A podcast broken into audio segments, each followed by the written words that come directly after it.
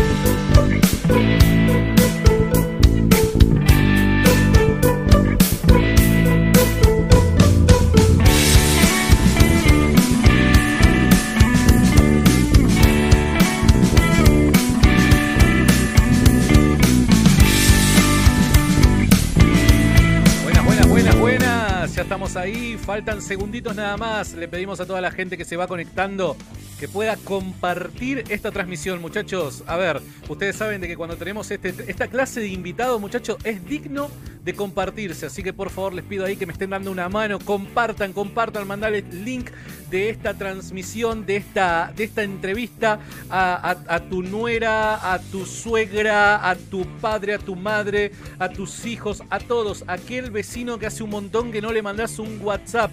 A ese grupo de WhatsApp de mamis del colegio, viste que, que, que cuando te levantás cada mañana tenés 79 mensajes nuevos. Manda este link a ese, a ese espacio para que todos puedan llegar.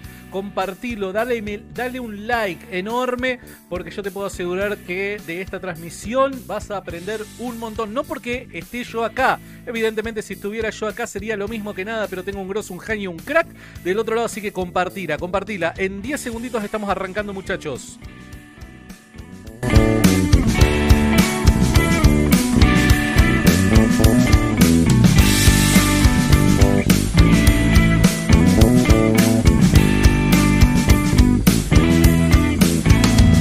Estamos a punto, estamos a punto, estamos a punto. Arrancamos en segunditos. Amigos, amigas, amigues, amiguis. No, mentira, mentira. Nosotros de acá, eh, de- desde este espacio tratamos de hablar bien. Muy, pero muy buenos días, buenas tardes, buenas noches a toda la gente que está conectada del otro lado. Bienvenido una vez más, bienvenidos una vez más a este humilde espacio llamado Rincón Apologético. Como ustedes habrán visto, el, no solamente este rostro bonito tienen para poder apreciar, sino tengo un genio, un crack, un grosso, un amigo del otro lado. Y ustedes saben que cuando tenemos de invitado a amigos que son cracks, o sea, esto se potencia. Bienvenido nuevamente a este humilde espacio a Pablo Muñoz Iturrieta. Pablo, ¿cómo estás? Bienvenido a Rincón nuevamente. Hola Santiago y, bueno, gracias a, a vos especialmente también por la invitación y para hablar de un tema tan importante, tan crucial, de lo cual se está hablando mucho todos estos días, pero voy a tratar de dar una perspectiva tal vez particular de la cual no se esté conversando, se desconozca también sobre el caso. Gracias, Pablo, gracias, porque sé que estás a full, sé que tenés la, la agenda hiper apretada, no apretada, hiper apretada. Para te- manejar la agenda de Pablo tenés que ser buen jugador de Tetris, ¿viste? Cuando vas encajando todo en su, en su debido orden. Eh, gracias de corazón, porque necesitamos aprender mucho acerca de esto que ha ocurrido. A ver, para aquel que vive dentro de una bota, para aquel que vive dentro, abajo de una roca, hace horas nada más, vamos a decirlo así, hace horas nada más, se acaba de dar un fallo histórico en Estados Unidos. Histórico, muchachos, histórico realmente. Realmente porque va a marcar precedente, realmente porque entendemos que a futuro esto va a hacer un clic culturalmente en Estados Unidos y en Estados Unidos también se da la batalla madre, me parece a mí, ¿no? Se ha revertido la sentencia del caso Roe versus Wade, ¿no? A ver, eh, no me voy a, no voy a meterme mucho en ese, en ese punto, pero la verdad es un hecho histórico y necesitamos ahora poder entender todo lo que viene. Y todo lo que viene se entiende, únicamente si entendés el fallo, si, entendés la sentencia. Entonces, como yo soy medio lelo, como yo soy medio cuadrado y no podría explicarte correctamente, gracias a Dios por estas amistades. Así que, Pablo, eh, entiendo en principio que estás contento por lo sucedido, ¿verdad? Ciertamente que sí, Santiago. Mira, eh, sabes que en el año 2002 yo asistí por primera vez a la gran marcha multitudinaria, la gran marcha, marcha provida que se hace desde que la Corte Suprema sentencia y legaliza el aborto en todos los Estados Unidos en el año 73. Y mm, comenzando a, trabajar dentro del movimiento Provida, colaborar de la manera que uno podía, cierto, también como estudiante, me fui encontrando con, con mucha gente. Eh, en especial, yo creo la persona más importante, son dos personas claves que conocí en ese proceso. Primero, la famosa Jane, la del caso la, la pude conocer eh, personalmente. Y también conocí personalmente a la mujer que comenzó con las marchas pro vida, una de ese grupito, un grupito de mujeres que las trataban de locas, eh, de mujeres que las trataban de que no iban a lograr absolutamente nada. Y esto es otro tema interesante porque siempre están diciendo ahora, si el aborto tuviese que ver con los hombres, nadie estuviese discutiendo o aboliendo estas leyes. No, señores, la marcha por la vida en Washington la comenzó un grupito de mujeres y, y fue gracias en la universidad haber estado eh, haberme hecho amigo del hijo, eh, un gran amigo del hijo de una de estas mujeres, que yo llegué a esta señora, que, bueno, me comentó todos los comienzos de la marcha del año 73. En el año 2003, Santiago, se hace una marcha en conmemoración de los 30 años de la sentencia de Roe versus Wade y, y, hubo más o menos, se calcula, un millón de personas. Fue una cosa impresionante, multitudinaria, y es ahí cuando yo eh, comencé a tomar conciencia de la fuerza del movimiento pro vida. ¿Y sabes por qué? Porque estaba lleno de jóvenes. La mayoría éramos todos jóvenes universitarios los que estábamos ahí. Viste que nos pintan, perdón que te interrumpa, viste que nos pintan del lado verde, nos pintan como que el lado pro vida son un par de viejitos católicos de antaño, ¿no? O sea, todo lo contrario, en Estados Unidos todo lo contrario. Claro, y fíjate, para un joven de 19 años, eh, venido de la Argentina, que ve eso, ve a una generación enorme de jóvenes de la misma edad de uno, eh, y había un grupo de una, una universidad que habían venido de, otro lugar de los Estados Unidos que tenía un, tipo madera gigante que cruzaba la calle, que iban marchando y decía, somos la generación provida. Y eso a mí me, me marcó mucho realmente, porque cuando estás, a ver, mucha gente dice, las marchas por la vida no sirven de nada. Pero yo voy a decir algo, las marchas por la vida tienen una función especialmente social, de darnos el apoyo que necesitamos y darnos cuenta que no estamos solos, que no somos esos vejestorios, eh, locos, retrógrados, que no lo sigue nadie. No, somos millones, somos la mayoría, pero somos una mayoría silenciosa. Y obviamente que eso se tiene que materializar en, en muchas decisiones y aspectos de toda esta batalla por la vida. Entonces, inmediatamente yo, Santiago, me involucro en la cuestión pro vida y me comienzo a involucrar con mucha gente que me abrieron la cabeza de una manera enorme, porque me, comencé en estas reuniones que se hacían, de reuniones de, estrategia y de planeo, que aprendí mucho hoy, y había gente que se dedicaba a la cuestión meramente legal, muy importante. Había gente que se dedicaba a lo que se llama el cabildeo político, el ir a presionar a los senadores, a los representantes de las distintas cámaras, para que saquen leyes pro vida, para que pongan restricciones. Había gente que simplemente le enfurecía que con su trabajo y con sus impuestos se tengan que mantener a todas estas fundaciones abortistas y, pagar abortos a izquierda y derecha. Entonces había gente que estaba por ese lado. Había gente que estaba motivada por una cuestión de caridad, por una cuestión de decir a estas mujeres que están en una situación difícil de vulnerabilidad, las tenemos que ir a ayudar las tenemos que acompañar. Eh, tenemos que dedicarnos a esos niños, porque es verdad, si una mujer dice, bueno, no voy a abortar, pero no puedo tener este niño, bueno, ¿qué podemos hacer para colaborar con esa persona? Entonces ahí uno se involucra con mucha gente que está eh, muy metida en todo este trabajo gigante de la adopción, de cuidar niños de los orfanatos, porque siempre nos dicen eso, Santiago, ver, los, los Provida luchan por el niño no nacido, pero una vez que nace lo abandonan. Mentira, yo en mi experiencia personal he visto todo lo contrario. He visto todo lo contrario. Es la izquierda y son los demócratas que usan de la gente pobre, de los negros, de los inmigrantes, de los vagabundos, simplemente para sacar una tajada política, pero nunca jamás se preocupan por ellos porque los necesitan pobres. ¿No? Como el, caso, como el caso que contaba Agustín cuando explicó magistralmente los otros días aquí en este canal de la historia de Roe versus Wade. Él decía que estas abogadas se dedicaban a, facilitar el aborto a mujeres, pero sin embargo el caso de Jane, de Roe versus Wade, no le hicieron abortar porque no les convenía, la querían embarazada, porque si, si la abortaban el caso quedaba en abstracto y, ya no podían sentenciar, entonces, entonces les importa un comino realmente la gente que sufre, la gente que, que, está en esta situación. Pero bueno, no me quiero extender más, simplemente quería dar esta, esta introducción para que la gente también conozca de dónde viene uno. Me involucré con 40 días por la vida en sus comienzos, en el año 2008 eh, desde los comienzos estuve con ese grupo cuando no lo conocía nadie, ahora es un grupo obviamente extendidísimo por, por prácticamente todo el mundo, especialmente cuando sale la película de Abby Johnson, esta película en plan tiene un impacto muy grande porque ahí se ve un caso particular, convirtieron a la, a la directora de Plan Parenthood de Texas en la activista provida más grande de los Estados Unidos, ¿no? Y la convirtieron en todo sentido de la palabra, ¿no es cierto? Incluso su vuelta a la fe. Eh, lo mismo pasa con con, esta, esta, mujer, Mayra, que era la, empleada del año de Arizona, una gran amiga que he tenido la oportunidad de conocer y hoy en día es una gran activista pro vida. Entonces, todo este trabajo, eh, sea desde el punto de vista que sea, no queda sin sus frutos. Pero obviamente que hay que saber enmarcarlo, ¿no? Está la cuestión cultural, que es la más importante, a la gente que cambiarle la manera de pensar y hacerle entender de qué se trata todo esto. está la cuestión política, porque obviamente que todas estas cuestiones ideológicas de agenda progresista se meten por la puerta de la política, pero también está la cuestión judicial, que es necesario porque la agenda progresista, cuando no puede ir por la vía legal, va por la vía judicial, como está pasando en Colombia, en Argentina, en México, con tantas sentencias aberrantes realmente, que simplemente buscan imponer una agenda concreta. Así es, así es. Eh, me, resulta, me resulta muy llamativo esto que vos, o sea, llamativo porque e, es, evidente traerlo a, la mesa, ¿no?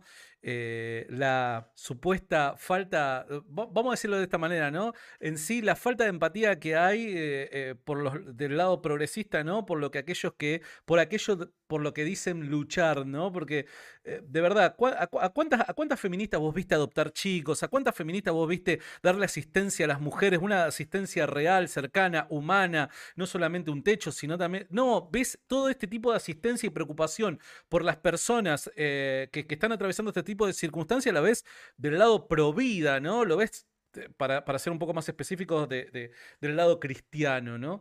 Eh, si hay algo que a mí me cuesta entender, Pablo, es, bueno, ¿cuáles son las consecuencias de lo ocurrido este, este, este, este, este último fin de semana, ¿no? ¿Qué, ¿Qué consecuencias realmente podemos esperar? He visto hasta el hartazgo. He visto en canales de televisión de noticias y demás, obviamente presentándolo como si fuera la peor de las noticias de este siglo, ¿no? Lo ocurrido, pero he visto cómo hacen un mapa, ¿no? De, los diferentes estados en Estados Unidos, que ya desde ahora este era el único impedimento que tenían como para prohibir el aborto, y desde ahora ya la mitad de Estados Unidos, o en la mitad de Estados Unidos ya es prohibido, eh, está prohibido eh, abortar y demás, ¿no? Pero digo... Eh, a ver, ¿qué, cuáles son las verdaderas consecuencias? ¿No, ¿Nos podrías señalar algo para poder entender mejor esto? Bueno, mira, una primera consecuencia de todo esto es que todas estas feministas están haciendo lo que se llama en inglés un sex strike. Están haciendo una huelga de sexo. Es decir, la primera gran consecuencia, y si te fijas en Twitter, y es, todo un, es todo un hashtag que se está viralizando por todos lados, la primera consecuencia es que estas feministas están tomando conciencia en el sentido de que ahora no vamos a poder usar el aborto como un anticonceptivo. No vamos a poder usar el aborto simplemente como la salida fácil a cualquier aventura sexual. Vamos a tener que tomar responsabilidad por nuestras acciones. Y esa es una consecuencia impensable, ¿no es cierto? Es una consecuencia que, por otro lado, por otro lado, es interesante ver cómo, cómo, cómo de repente nos quieren castigar a los hombres. Supuestamente, ¿no? Nos quieren castigar diciendo, vamos, vamos a hacer una huelga sexual, como si, como si ese grupo de, de, feministas muchas veces repugnantes, que son, son realmente un, un, un, remedio contra la tentación. Yo tenía un amigo que decía eso, decía, si, estás, estás, tentado alguna vez, decía ese amigo, andate a una marcha feminista y se te van todas las tentaciones. Cuando ves esos, esos jamones caminando por las calles, eh, que te acusan de homofóbico, transfóbico, si no estás atraído sexualmente allá, y se te, se te paran todas las tentaciones, dice él. él decía, él decía, los sacerdotes, pastores, tendrían que simplemente darle a los jóvenes una imagen de una feminista y dice, muchacho, cuando estés tentado, mira esta imagen, se te pasa todo. Es así, ¿no? Te volvés inmune de repente. De repente, de repente, se, de repente ¿no es cierto? Se, eh, la razón vuelve a imperar sobre la persona humana. Pero más allá de eso, Santiago, yo creo que, eh, que tenemos que tener algo en cuenta. El orden jurídico, el orden legal de nuestra civilización occidental, es algo que ha sido reconocido incluso por grandes juristas, filósofos de, de, la ley eh, legales en los Estados Unidos, por ejemplo, dentro de la Universidad de Harvard, de reconocer que todo el sistema legal y jurídico de Occidente está fundamentado en los diez mandamientos. Eso es un hecho. Por un lado eso. Por otro lado, el, gran, el gran tema central de, la ley eh, en Occidente es que siempre ha sido entendida como una ordenanza guiada por la razón, por el sentido común, con un objetivo concreto de hacer el bien a la población en la cual se va a implementar esa reglamentación y con un aspecto educativo muy profundo. ¿Y, qué significa esto último? Que la ley tiene una función de educar a una persona. Entonces, esa es la razón principal por la cual nosotros no podemos andar legalizando cuestiones que van a ir en detrimento del el bien de esa persona. Ciertamente que no podemos prohibir todo, porque sería una carga muy pesada el andar prohibiendo cualquier actitud y demás. Siempre e, el Estado o una sociedad tiene que tener un balance de decir, bueno, es como en, las familias. Tienes hijos y no podés castigar a los hijos por todo porque los vas a terminar agobiando y te van a terminar odiando.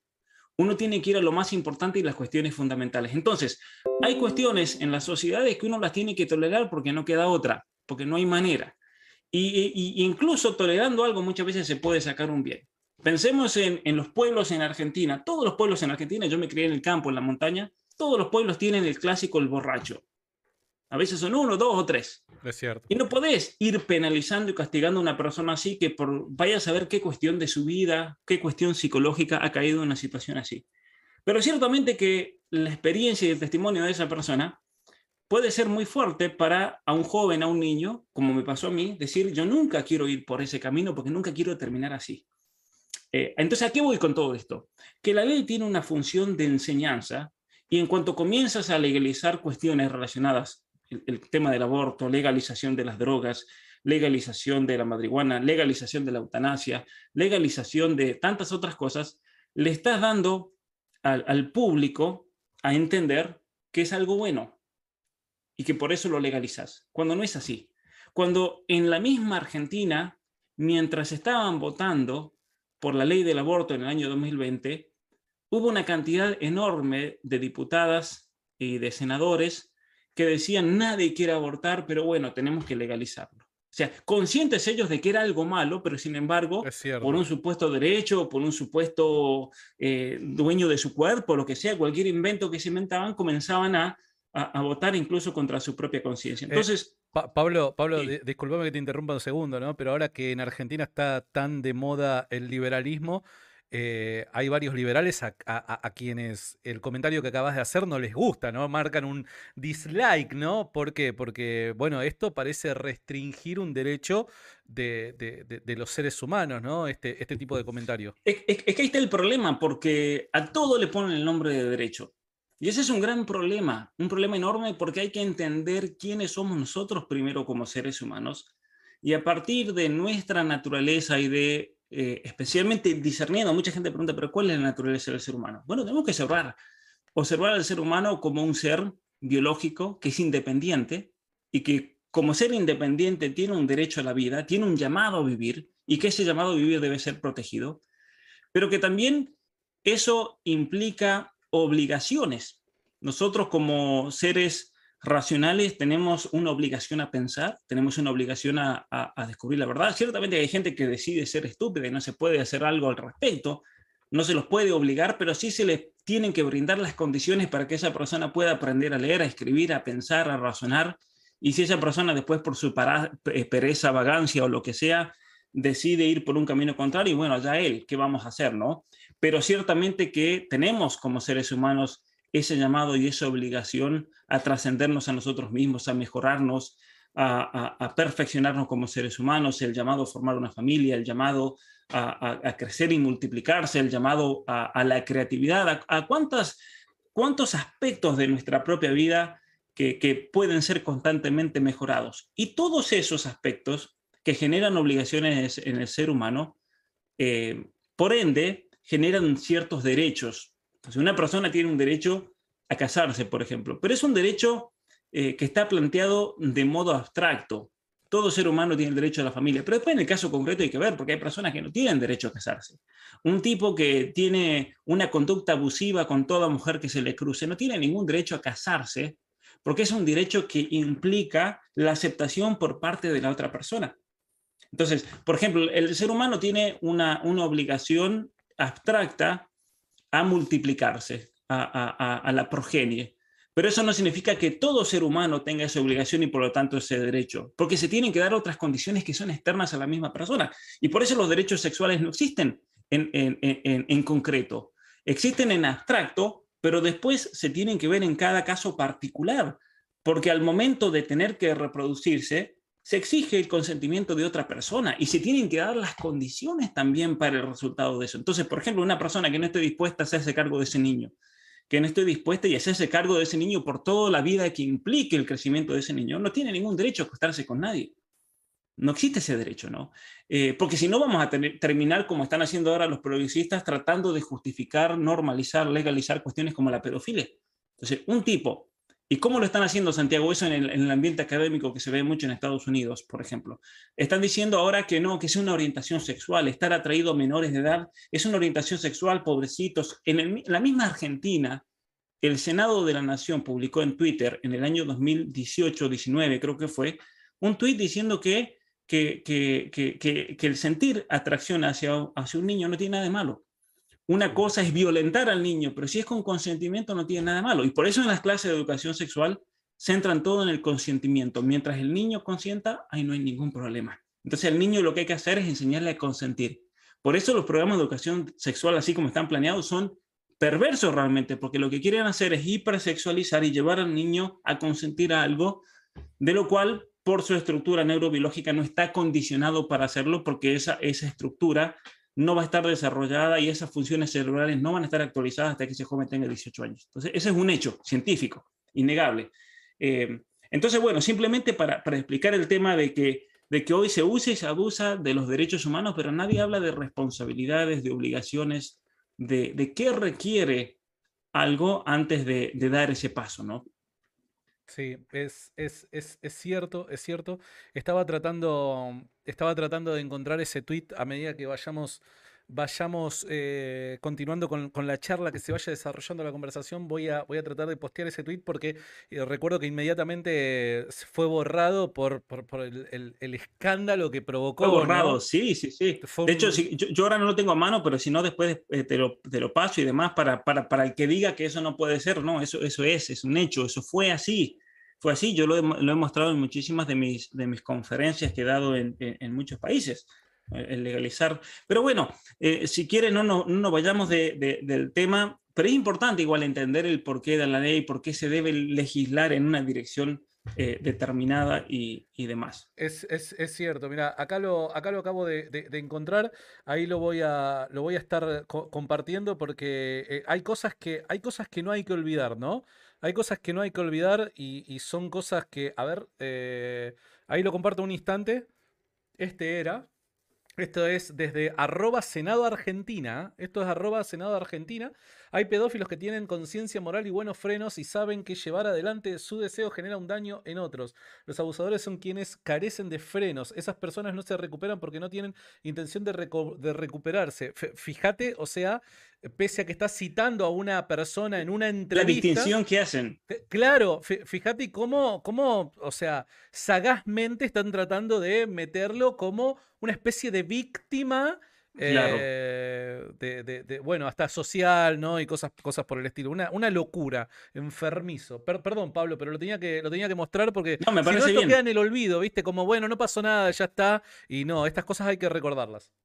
Por, eso también en nuestros países tenemos que estar muy atentos con, toda esta agenda progresista, porque si le diésemos a esta gente la libertad política de hacer lo que quieren, nos legalizan todo, nos legalizan la pedofilia, nos, nos, nos destruyen el, matrimonio verdadero, eso es un hecho, está, está en los planes de esta gente, los textos mismos de Shulamit Firestone, que llama a destruir y abolir el, el matrimonio y la decretada maternidad y paternidad, por ejemplo, y así una serie de cosas que son realmente aberraciones totales en contra de lo que el ser humano es como tal, como ser humano, y a partir del cual, ¿no es cierto?, de esa noción es que se debe legislar para crear las condiciones de vida que sean eh, las que mejor ayuden a una persona a, crecer como, como ser humano. Y así es, así es. Eh, una, sola cosita antes que, de darle a, Pablo para que nos explique eh, el caso de las, de las consecuencias ¿no? de lo ocurrido. Eh, tenemos más de 300 personas en línea y tenemos solamente 145 likes. Para que funcione el, algoritmo en YouTube y pueda recomendar esta transmisión en vivo, tienen que poner likes, chicos, tienen que comentar. Por favor, ayúdennos de esa manera. Pónganle un like, no cuesta nada. Coméntenlo para que pueda llegar a más personas este vivo. Perdón, Pablo, sí, decime. Sí, Santiago, mira, si querés, eh, Agustín el otro día dio una explicación magistral de lo que fue Roe versus Wade. Pero si crees yo, eh, ya que me preguntas acerca de las consecuencias, sería bueno analizar el, el, caso mismo, la sentencia, la sentencia, porque eso también nos va a dar pautas de qué es lo que, lo que se va a seguir a partir de ahí. Pero para hacerlo en, en, en resumen, si crees una sentencia de 213 páginas, es una sentencia enorme, me pasé todo el fin de semana y el día de hoy leyéndola. Em, ahí, ahí, de hecho, quiero, quiero anunciar dos cosas. Eh, la primera, en el comentario fijado se van a ver que está el canal de Pablo Muñoz y Turrieta. De la misma manera que le pedimos un like a esta transmisión, también suscríbanse al, canal de Pablo. Si no lo conocías, loco, primero replanteate tu vida en redes sociales y segundo, eh, suscríbete al canal de Pablo para poder ayudarlo, porque la verdad es que está haciendo un laburo fantástico, fenomenal y si de alguna manera lo podemos ayudar es eh, suscribiéndose, siguiéndolo y demás para poder llegar a más gente. Y en segundo lugar, de vez en cuando voy a ir pasando, como podrán ver, fíjense en un instante, voy pasando acá la sentencia, tal y como me lo dijo Pablo. Pablo me dice, mira Santi, es bueno pasar eh, la, sentencia, aunque esté en inglés y muchos no sepan, quizás no, no entiendan inglés, pero es bueno pasarlo, ¿por qué? Porque para que sepan los progres, que nosotros no es que estamos hablando porque el aire es gratis, porque tenemos ganas acá de adoctrinar a la gente. Acá nosotros estamos hablando acerca, o sea, nos estamos, estamos hablando sobre hechos concretos estamos hablando directamente de la sentencia emitida.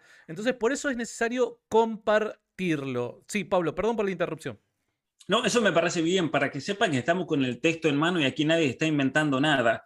Y obviamente que el progresismo y el feminismo en estos días han atacado los medios, están sacando, elucubrando, inventándose teorías totalmente inverosimiles acerca de lo que va, a pasar en los Estados Unidos. Por ejemplo, Justin Trudeau abriéndole las puertas a las mujeres de Estados Unidos para que vengan a hacerse abortos a, a, Canadá, cuando, cuando el aborto sigue siendo permitido, lo cual es un mal tremendo, eh, reconozcamos eso, pero sigue estando en, muchos de los estados en los Estados Unidos. Solamente en 26 estados es que se calcula que va a haber una restricción prácticamente total al aborto, pero en todos los estados que están gobernados por demócratas, esto va a seguir, incluso puede llegar a empeorar. Por eso la batalla por, eh, por la vida no termina. Ahora recién es que esta pulseada se está yendo para un lado determinado, pero no hay que aflojar porque realmente va a ser muy difícil. Pero si crees, vayamos a la sentencia más importante de todas, que no es ni Roe versus Wade, ni es la de Planned Parenthood versus Casey, sino que es la que nos toca ahora, Dobbs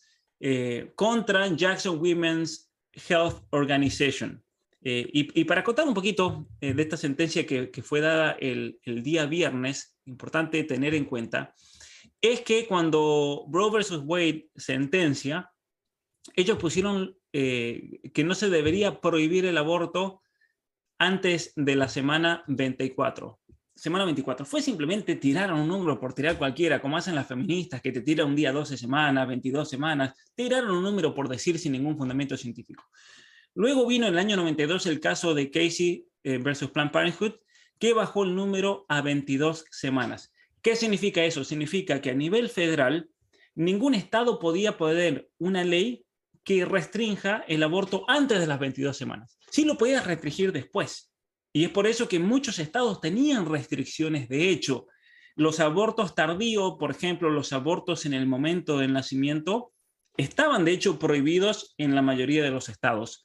Eran muy poquitos estados donde un doctor podía ir y hacer un aborto cuando nacía el niño, como hacen en Canadá. En Canadá, por ejemplo, el aborto está permitido y un vacío legal y aquí se hacen abortos en el momento del nacimiento, lo cual es un, es un, es un, crimen. O sea, aquí en, Canadá está permitido degollar al niño en el momento en que nace, mientras no salga completamente del cuerpo de su, de su madre. Y lo digo textualmente porque está eso especificado en la guía de cómo asegurarse de que el niño no salga muerto, no salga vivo.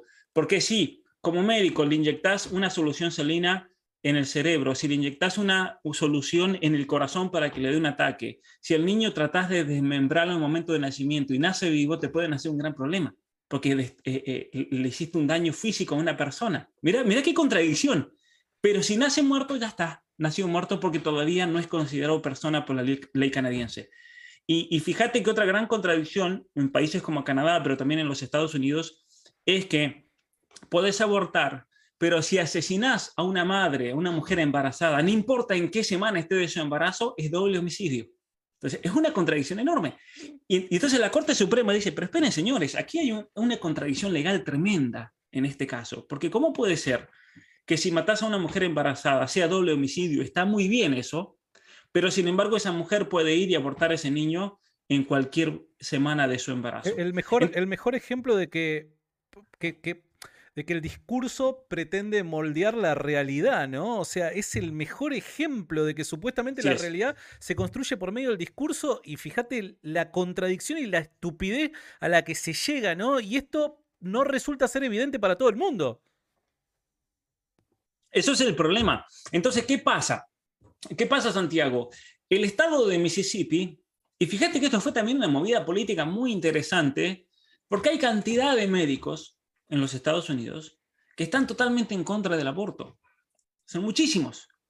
Y que están cansados de todo esto. Están cansados muchas veces de la violación de la conciencia, como pasa aquí en Canadá, donde se fuerzan muchas veces a los abortos si no quieren consentir a, hacer un aborto, a tener que referir el paciente a alguien más. Eso, eso ha llevado a muchas personas incluso a perder su trabajo, a perder su licencia como médicos.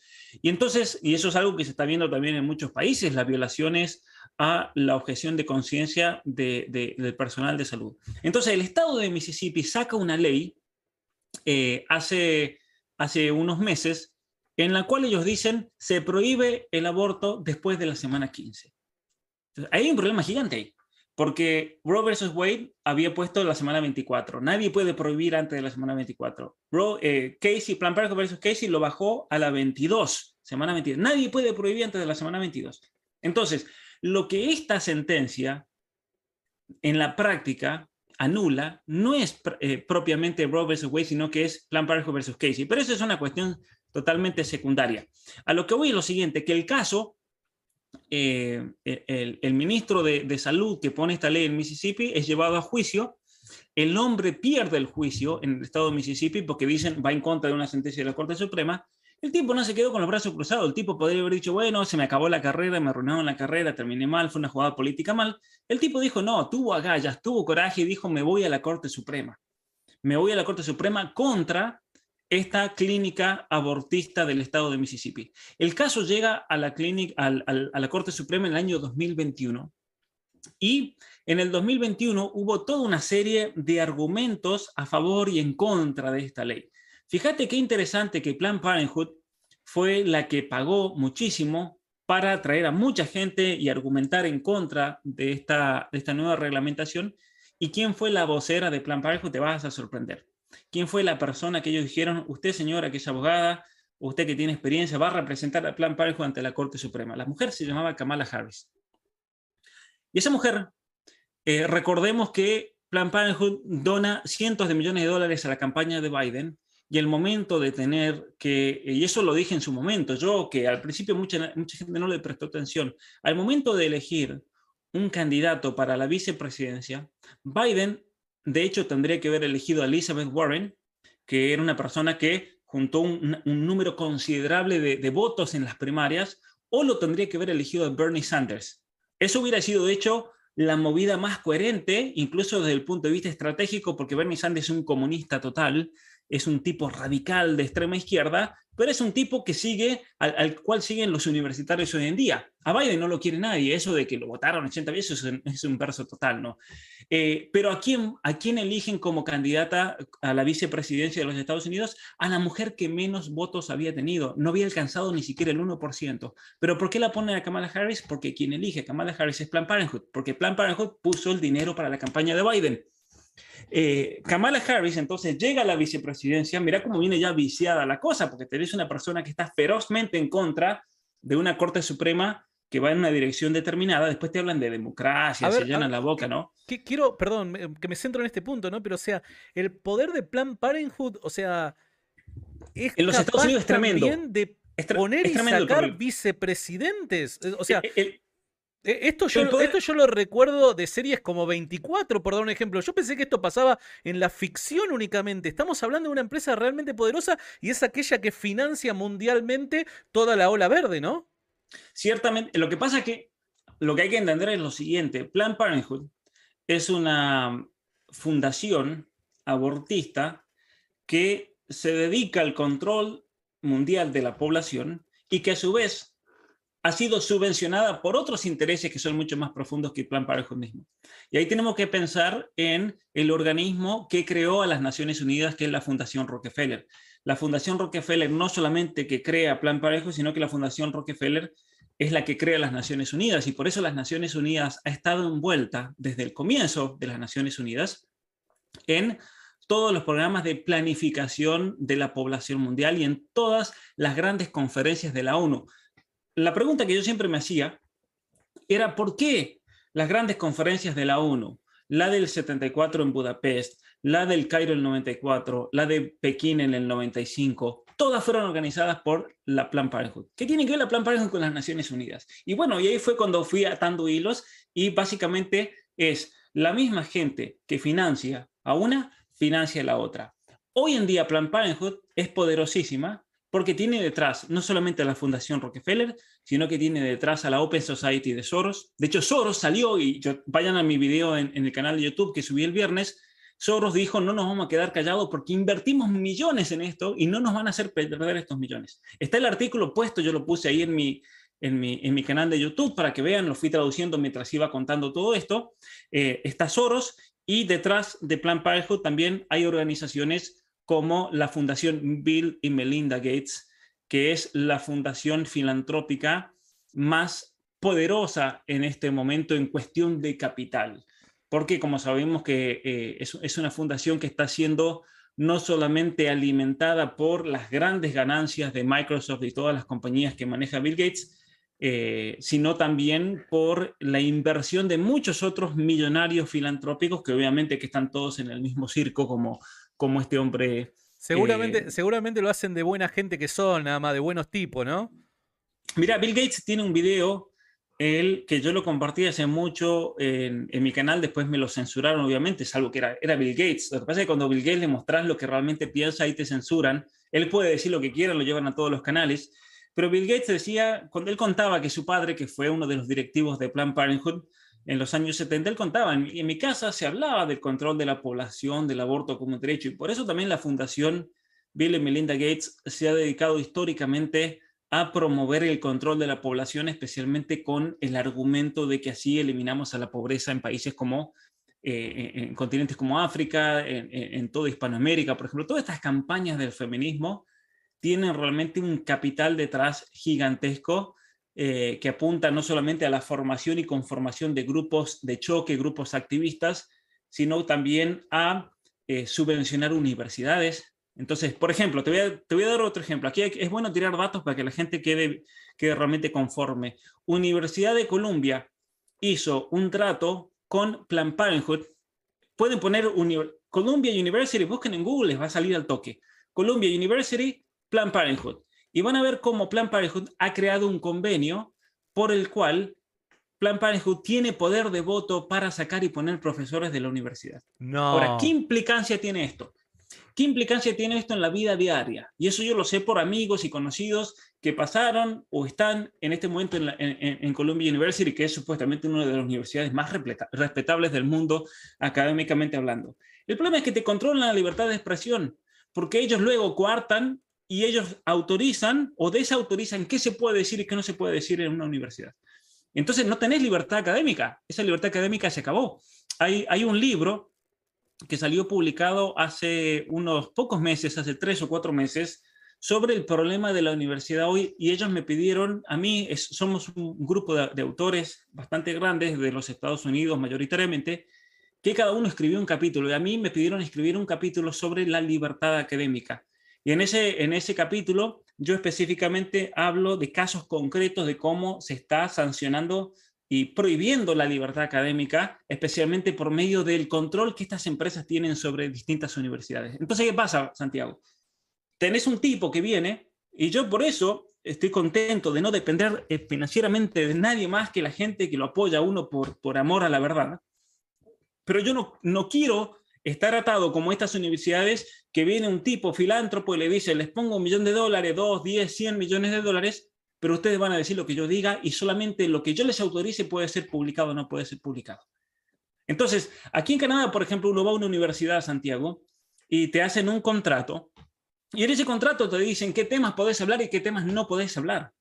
Entonces, cuando mucha gente a mí me pregunta, y esto mucha gente no lo sabe, pero mucha gente me pregunta, Pablo, pero con tus conocimientos, tus títulos, los idiomas que hablas, tus libros, el alcance que tenés, muchas universidades, eso me lo han dicho muchos, incluso rectores de universidades en Hispanoamérica, darían lo que sea por tener un, profesor como vos. Imagínate el caso de Agustín Laje. Agustín Laje lo pones en una universidad y la realidad es que se le van a llenar las aulas. ¿Qué mejor para una universidad que tener un tipo así?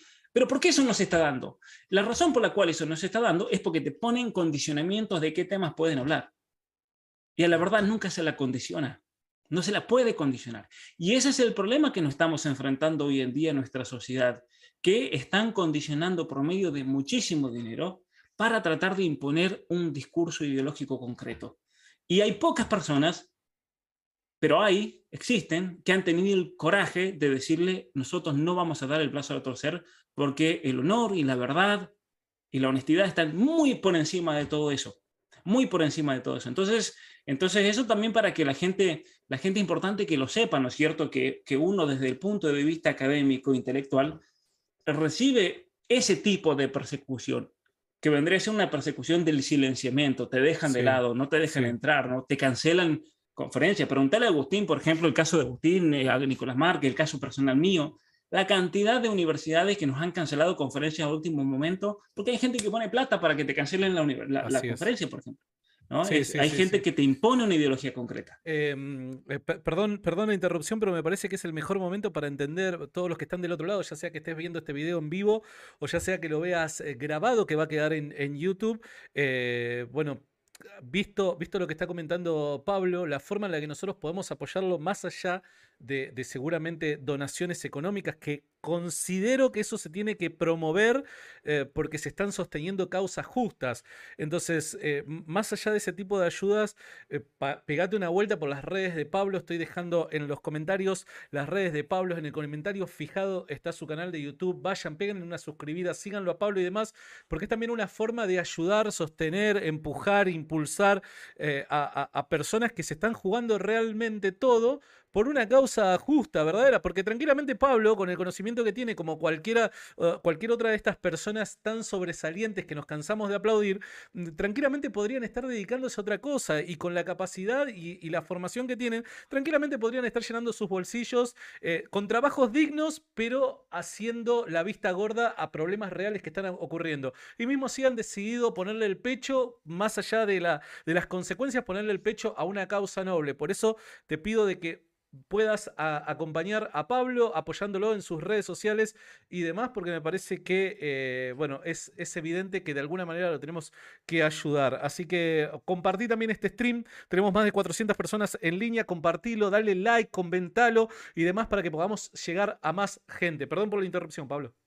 No, gracias Santiago, realmente por el apoyo, te agradezco enormemente porque mira, eh, mucha gente dirá, bueno, pero viven de YouTube, viven de entrada de esto, de aquello. La realidad es que voy a ver si, si se, se, llega a ver, pero la realidad es que todos mis videos, miren cómo les muestro, todos mis videos están bloqueados o limitados, por lo cual no recibo nada. yo tengo cientos de miles de vistas en mi canal de YouTube y si recibo 10 dólares yo le agradezco a Dios. Eh, Pablo, Esa es la realidad. a ver, vos decís ciertas palabras en un stream o en un video y automáticamente te lo demonetizan, ¿se entiende? Claro. Y es por eso, y, perdón, ¿eh? y es por eso que mucha gente del ámbito cristiano que tiene tremenda influencia, no se anima a tocar este tipo de temas. ¿Por qué? Porque tocar este tipo de temas no solamente te demonetiza todo el laburo que estás haciendo, sino también no se populariza, etcétera, etcétera. Entonces tiene sus consecuencias negativas. Entonces, reitero, a los que le ponen el pecho más allá de las consecuencias que pueden llegar a sufrir, hay que apoyarlo, muchachos, hay que apoyarlo, porque hay otros que prefieren guardar silencio para no comerse las consecuencias, ¿no? Así es, Santiago, ciertamente, ciertamente que sí. Y yo no tengo problema de hablar sobre temas, de ningún tema, porque realmente que, que, que, yo por, no me voy a vender por, por un dólar. Eso no, no, no, no es, eh, porque el día, el día que yo esté en el lecho de muerte, mira, todo ese dinero que podría haber ganado, ¿de qué sirve? No sirve de nada. Yo quiero morir con el orgullo de decir, di todo y defendí a la familia, defendí los valores, defendí nuestra civilización. Y lo mejor de todo a mí me parece es el poder haber ayudado y espero poder ayudar a muchas personas realmente en este camino que, que obviamente exige de mucho esfuerzo, de mucho sacrificio, de, de, cambiar el modo de pensar, el modo de comportarse, eh, porque obviamente que eso yo creo y estoy seguro que, que va a llevar a la, a, la, vida más plena que uno, uno pueda vivir como, como ser humano. Pero bueno, mira, haciendo un resumen, son 213 páginas que la mayoría de la gente, yo entiendo, no lo van a poder leer eh, muchas veces lenguaje técnico, lenguaje eh, judicial complicado, pero a mí me parece importante hacer un resumen de estas 230, 13 eh, páginas, Santiago. Cuando hay una, una sentencia de una Corte Suprema en los Estados Unidos, se, se, se, alinean los puntos en los cuales hay que decidir, en este caso, si la ley de Mississippi iba contra, contra las sentencias anteriores de, de, la Corte Suprema, y luego se tiene que sentenciar a quién se favorece. Se favorece al que querella, en este caso esta compañía abortista, o al que defiende que era el ministro de Salud. Y la Corte Suprema de los Estados Unidos dijo algo muy interesante, si querés ahí podés compartir en, en la primera página, está al final. Eh, lo más importante que se sentencia es lo siguiente, la constitución no da un derecho al aborto y por lo tanto, tanto la sentencia de Roe como la de Casey son anuladas. Eso es importantísimo. Ahora bien, lo otro que dice, mucha gente se, molestó por eso, que es la autoridad para regular el aborto, el aborto se devuelve a la gente y a sus representantes que son elegidos por el pueblo. Eh, esta segunda parte muchas personas la criticaron, pero es parte también del sistema de democracia liberal de los Estados Unidos, lamentablemente. Obviamente que lo ideal hubiera sido que la Corte Suprema sentencie que la vida debe ser defendida desde el momento de la concepción porque ahí hay una vida humana, de hecho eso lo dijo, ahí hay una vida humana, y, y Roe versus Wade y Casey se pasaron por el trasero el hecho de que hay una vida humana y que una vida humana no se puede jugar. Eh, lo, lo, que mucha gente esperaba es que digan se prohíbe el aborto en todos lados y se acabó y esto no se habla más. El problema es que, para que esa gente entienda, yo entiendo el, el malestar de mucha gente. Perdón, ¿se puede compartir este, esta sentencia? Sí, totalmente. Ponela en pantalla, por favor. No, no, no. me, refiero si se, puede, si se puede compartir para descargar. Por supuesto, yo la voy a poner, de hecho, en mi página web, pero compartila por todos los medios. La gente que la comparta, yo la puse en Twitter. el que quiera profundizar. La, acabo de subir a, Mediafire Eh, así que está disponible el enlace de descarga en los comentarios. ¿Está bien? Está disponible para que todos aquellos que lean en inglés lo puedan, lo puedan chequear ustedes mismos. Perfecto. perdón. Eh, yo voy a hacer un resumen más o menos como lo que estoy hablando ahora, lo voy a hacer y lo voy a publicar mañana o pasado mañana en español, un resumen bien bueno de las 213 páginas y ahí también, pero esto es una sentencia que se va a estudiar luego, eh, es una sentencia histórica realmente, una sentencia histórica desde el punto de vista jurídico que va a tener un gran impacto a nivel mundial porque la cuestión crítica es si la constitución confiere un derecho al aborto. Ese es el primer punto que ellos responden. Ellos dicen que Casey, en la sentencia del 92, simplemente se hicieron los estúpidos y tenían que responder esa pregunta y no la respondieron porque dijeron, no, pero ya está sentenciado Roberts versus Wade. Eh, entonces, ¿qué pasa? Eh, muchos abogados progresistas decían, el derecho consuetudinario, como es el, que existe en Estados Unidos, exige que cuando una Corte Suprema sentencia se debe respetar esa sentencia anterior. Ahora, lo que dice esta sentencia de Dobbs, y por eso es importantísimo, es que una sentencia se debe respetar si esa sentencia tuvo realmente argumentos serios. Pero si revisamos los argumentos de Roberts Wade, ¿y por qué los vamos a revisar? Porque, eh, porque ahí vino, ahí, ahí entró de lleno eh, esta, esta, esta, jueza que acaba de ser nombrada eh, por Trump en la Corte Suprema, eh, Amy, que ella, como, como una académica muy joven, muy jovencita, en los años 90 escribió un artículo diciendo que si Santiago Alarcón, por ejemplo, comete o se lo acusa de un crimen y se lo, se lo sentencia con una sentencia que le habían dado a, a Pirulo hace 40 años, se le está haciendo una injusticia a Santiago Larcón porque Santiago Larcón necesita que le revisen el caso y Santiago Larcón puede decir, a ver, si a Pirulo lo, condenaron por lo mismo que hice yo, a ver, ¿fue una condena justa o injusta? Porque capaz que lo condenaron injustamente a Pirulo y, me van a imponer una misma condena. Entonces esta mujer logró que se revise la sentencia de Robert Wade. Esto es lo importante de lo que está pasando ahora. Entonces, Robert Wade fue revisada, reanalizada y han dicho esto, esto es una estafa esto realmente lo que hicieron en Roe vs. Wade no tiene ningún fundamento de absolutamente nada. Entonces, eh, en primer lugar, ¿por qué fue una estafa? Y aquí esto lo dice eh, la sentencia de la Corte Suprema. En primer lugar, porque Roe vs. Wade inventó un derecho a la privacidad que protege el aborto, que es la enmienda número 14.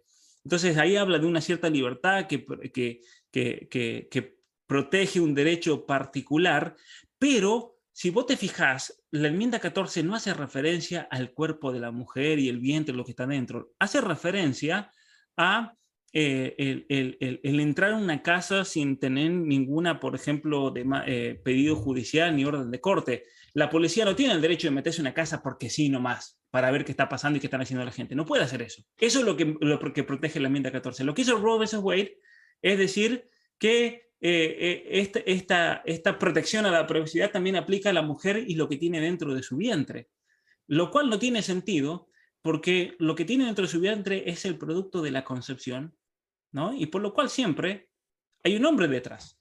Claro. Porque, hasta menos hasta el día de hoy se necesita de un hombre para poder concebir.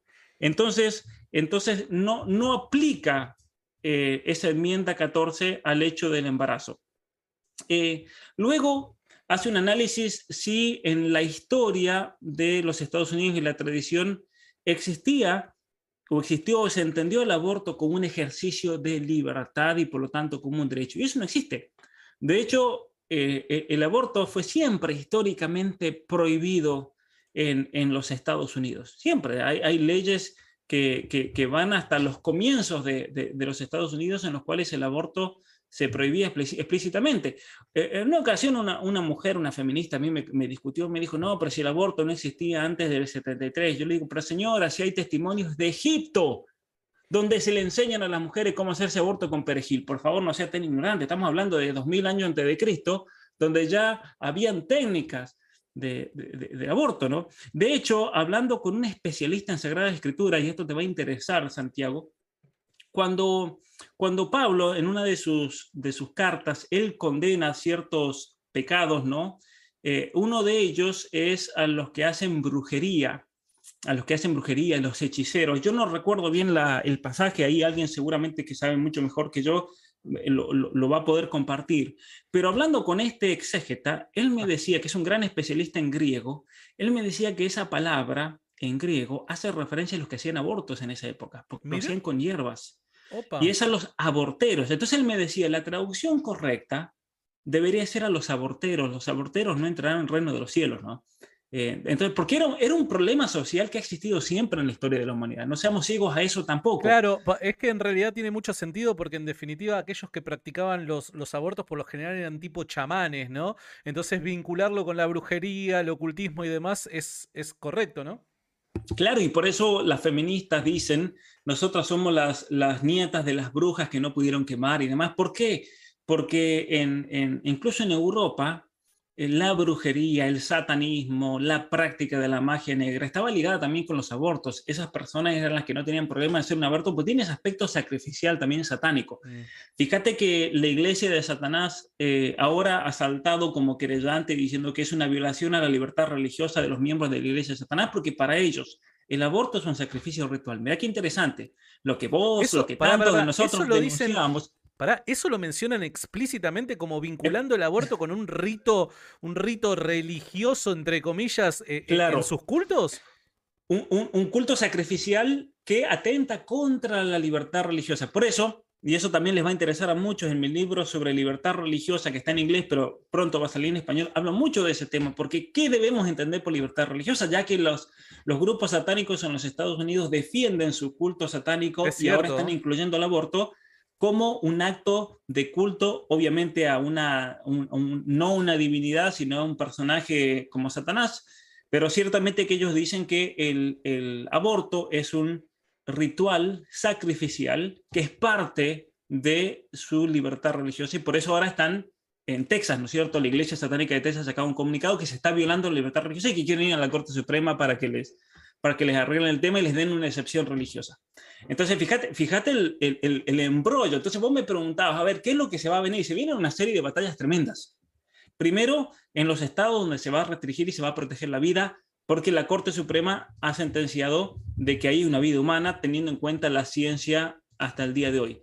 Lo otro, Santiago, es que muchos grupos van a tratar de eh, de incluso sacarle todo tipo de restricción al aborto en estados como California, Nueva York, facilitarle. Fíjate que hay empresas como Tesla, a ver, todos los que andan adorando a Elon Musk, Elon Musk avisó que le va a pagar el aborto a todas sus empleadas en Texas que quieran hacerse el aborto, le van a pagar el avión para que se vayan a California, se hagan el aborto y vuelvan, les pagan todo completo.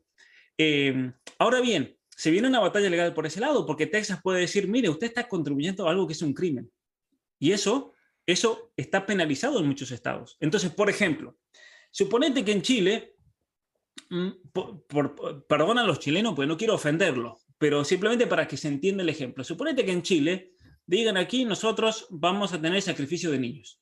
Entonces, un argentino que diga, no puedo sacrificar mi niño en Buenos Aires, pero voy a ir a Chile y lo voy a sacrificar allá.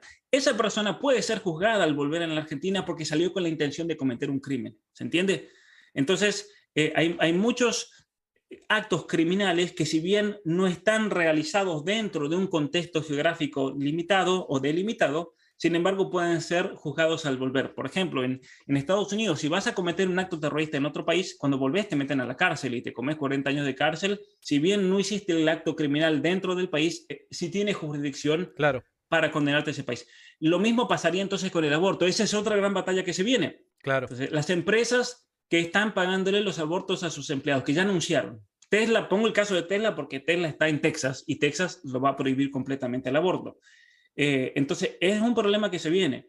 Otro problema que se viene es en los estados donde, donde hay una, mm, una especie de empate técnico entre demócratas y republicanos porque ahí entonces depende de, la conformación de la legislatura, la ley puede cambiar, entonces durante cuatro años es pro vida y a los cuatro años siguientes, si llegan a haber más demócratas, se vuelve pro aborto y así ir y venir. Entonces es una batalla tremenda realmente. La buena noticia, que lo, lo estuve leyendo hoy, salió un reporte, Santiago, que en los últimos meses, debido a ese, ese voltaje de extrema izquierda y temas relacionados a la justicia social del Partido Demócrata, en los últimos meses han perdido más de un millón de suscriptores que han pasado al Partido Republicano.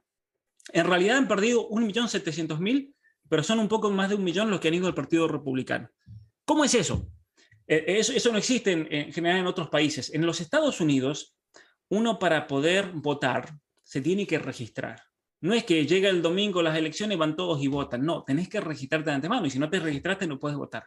Ahora, si querés participar en las primarias, se vienen, por ejemplo, las primarias entre Trump y otro candidato, para uno poder votar dentro del estado donde vive, tiene que estar registrado en un partido determinado. Si no estás registrado en ese partido, no puedes votar.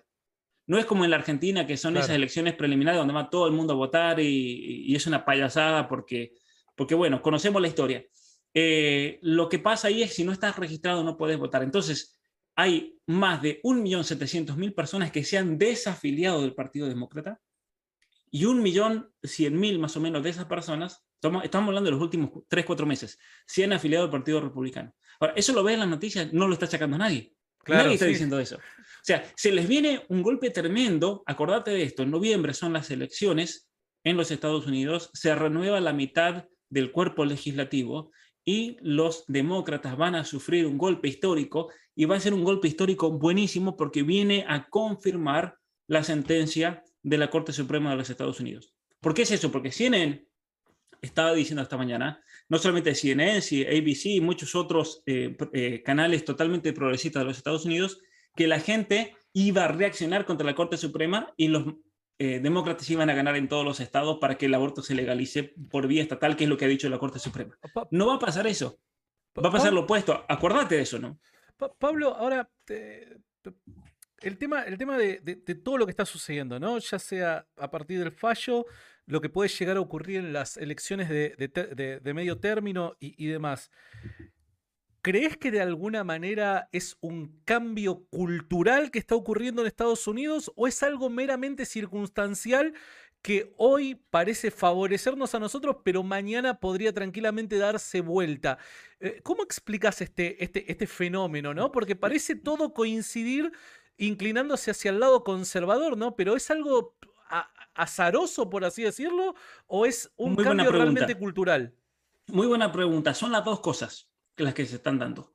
Y lo, lo, voy a tratar de explicar de la mejor manera posible. En los Estados Unidos, desde los años 80 especialmente, viene de antes, mucho antes, pero especialmente en los años 80 se comienza a ver una división ideológica gigantesca, una verdadera batalla cultural. De hecho, en el año 91 sale un libro llamado Batalla Cultural, que es un librazo, es un librazo que lamentablemente no está en español, eh, está en inglés, eh, donde ese autor presenta el hecho de que hay ciertos puntos ideológicos que van a terminar dividiendo una nación en relación al aborto, en relación a las uniones homosexuales, en relación a la eutanasia, la educación sexual, el tema del género.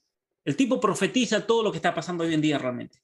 Porque en el año 90 le dicen al tipo este, usted está exagerando, pero hoy en día eso, eso que él dijo, que él vio, se ha hecho realidad, se ha materializado y eso ha demostrado que tuvo un análisis bastante certero. La batalla cultural se da específicamente por el hecho, y eso Agustín también lo explica magníficamente en su libro, se da especialmente por el hecho de que hay visiones contrapuestas de la realidad y de cómo deberíamos vivir como seres humanos. De fondo, en todo esto, esto no lo, dice propiamente Agustín, pero eso es algo que yo lo vengo diciendo hace mucho, lo he dicho en mis libros, lo dice Miklos Lucas también, tiene que ver con cómo entendemos al ser humano, cómo lo definimos al ser humano. Tenemos un grupo de gente que define al ser humano como lo que es, como un ser racional, espiritual, con capacidades, con, con un objetivo concreto, trascendente, y tenemos un grupo que busca destruir al ser humano, deconstruirlo. Lo ves en, por ejemplo, los programas de deconstrucción de las masculinidades de la Universidad de Buenos Aires. Eso es un ejemplo concreto. Entonces, y, ahí se enmarca el aborto, se enmarca la eutanasia, toda la cultura de la muerte, de la destrucción, todas las corrientes posmodernas que estamos viviendo hoy en día. Entonces, estos dos grupos son grupos que están eh, en las antípodas de lo que se entiende como realidad y no hay manera de reconciliación posible. ¿Qué significa que no hay reconciliación posible? Que, por ejemplo, si, si, si Santiago eh, habla desde, por ejemplo, vamos a comentar la Biblia, la vamos, vamos a hacer una lectura de la Biblia y podemos tener un evangélico, podemos tener un bautista, un católico, un luterano, y vamos a tener muchos puntos en común, y vamos a tener puntos en los cuales la interpretación va a cambiar, pero van a haber puntos esenciales en los cuales todos van a estar de acuerdo y por eso todos somos cristianos, por ejemplo. Entonces, ¿hay alguna especie de reconciliación o de diálogo posible, por más que haya grandes diferencias? Sí, sí es posible conversar, al menos si estamos con gente que es racional. a lo que me refiero con esta batalla cultural que se está dando hoy en día es que no hay manera de reconciliación posible porque en los puntos esenciales